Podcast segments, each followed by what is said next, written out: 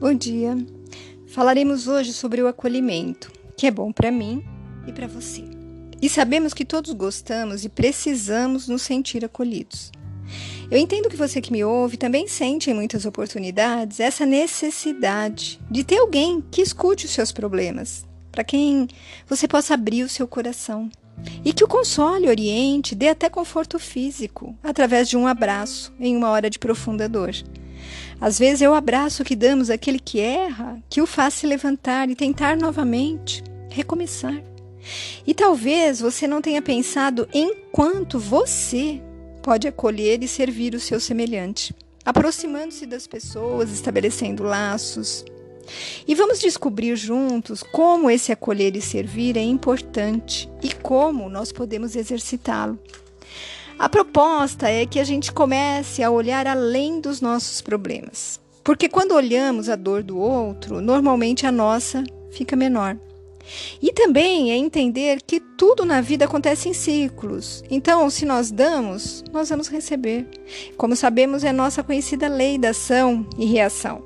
Não que a gente esteja querendo algo em troca, mas é assim que funciona. Então, ao ajudar os outros, nós somos ajudados. Ao amar, nós somos afastados de todo sentimento de ódio, de ódio, de mágoa.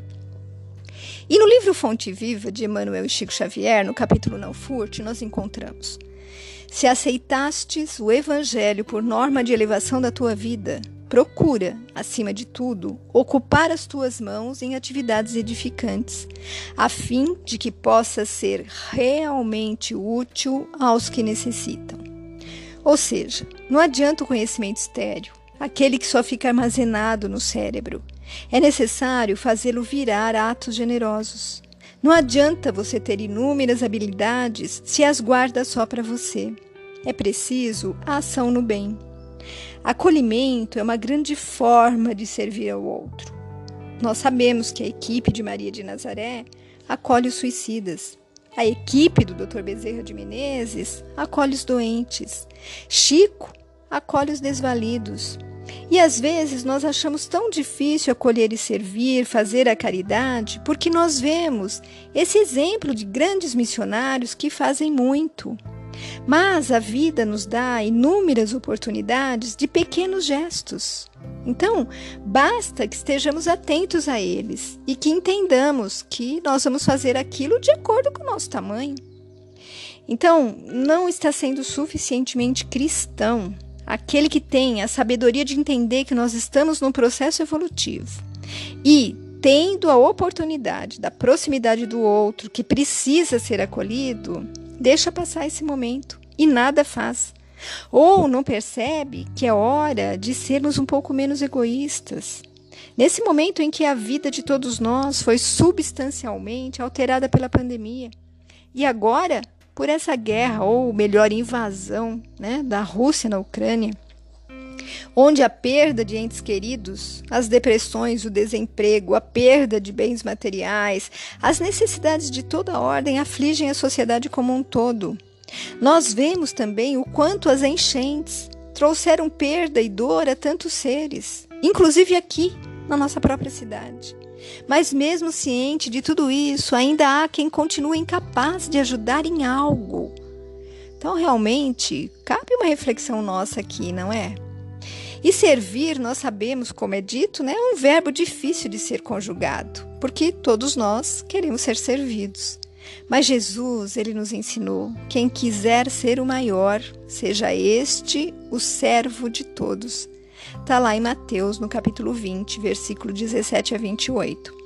E foi assim, né, que na última ceia que ele teve com seus apóstolos, ele lavou os pés de cada um, porque era um momento muito importante, era a despedida de Jesus aqui na terra. E ele queria fixar todas as lições que havia passado. E essa de servir ao outro foi demonstrada ali naquela lavagem dos pés. Então, é, um dos mais preciosos ensinamentos afirmativas de Jesus foi quando ele disse que ele não viera à terra para ser servido, mas para servir. E como ele é o modelo, é o guia da humanidade, só nos cabe tentar pôr em prática essa grande lição que ele nos trouxe. lembrando que ninguém até hoje serviu mais do que Jesus. E muitas vezes nós achamos que precisamos ser trabalhadores em alguma instituição religiosa, né? estarmos engajados em alguma delas para ajudar alguém. Mas o acolhimento ele deve ser estendido a quem convive conosco, no lar, no trabalho, na vida social, porque um simples abraço quando a gente chega do trabalho, um eu fiquei com saudade, que bom que você está aqui, como é gostoso estar em casa, é acolhimento. Ouvir as queixas dos filhos, dos companheiros, buscar juntos a solução dos problemas é acolhimento. É, na hora do seu filho deitar, cantar uma música de Ninar, uma historinha, é uma forma de acolhimento, sabe? Ouvir, né, é, um outro, buscando apenas entender qual é a sua verdadeira necessidade e se colocar ao seu lado para ajudar de alguma forma. É acolher e servir. Pagar um lanche a um faminto, a uma criança abandonada, é acolhê-lo, acolhê-los, né, na sua situação de penúria.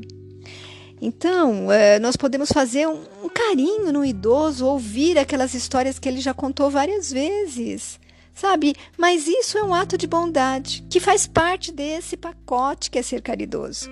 E nós temos que entender que o acolhimento e o serviço são componentes essenciais da caridade pregada por Jesus. E que servir não implica fazer todas as vontades do outro ou supri-lo em tudo, mas também despertá-lo para suas responsabilidades e potencialidades. E com os recursos existentes hoje, né, com a internet, nós temos mil maneiras de atender as pessoas nas suas demandas emocionais e espirituais. Lembrando que muitas vezes elas só precisam de um pouco de atenção. E no livro Buscas e Acharás de Emmanuel Chico Xavier, nós encontramos: Que fazemos no mundo? Tantas vezes perguntas. Fita o céu ocupado em dar campo às estrelas. Olha a fonte mais simples amparando a quem passa. Não te detenhas serve a terra em construção. Auxilia, abençoa, suporta, ajuda e passa. Ama e segue.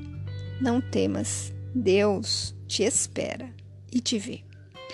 Assim, meu amigo, minha amiga, ensinar, conscientizar, descobrir quais os nossos dons e realizar o que temos e sabemos em favor do outro, sem nada esperar em retribuição, é a nossa missão.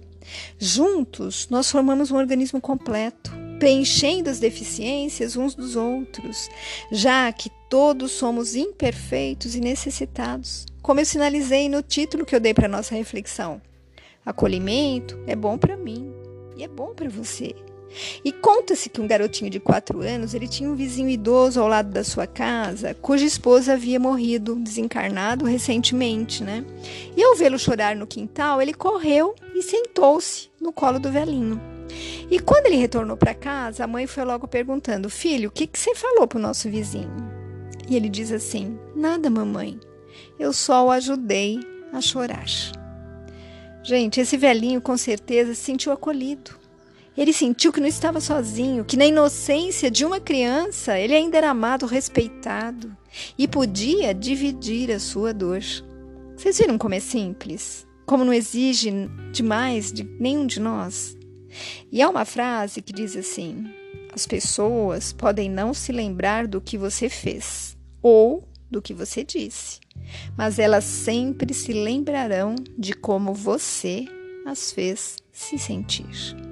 Então, que façamos com que elas se sintam acolhidas. E eu encerro agradecendo a Deus pela vida de todos nós e por seu infinito amor. A Jesus por ser o único e verdadeiro caminho, nos guiando para o bem.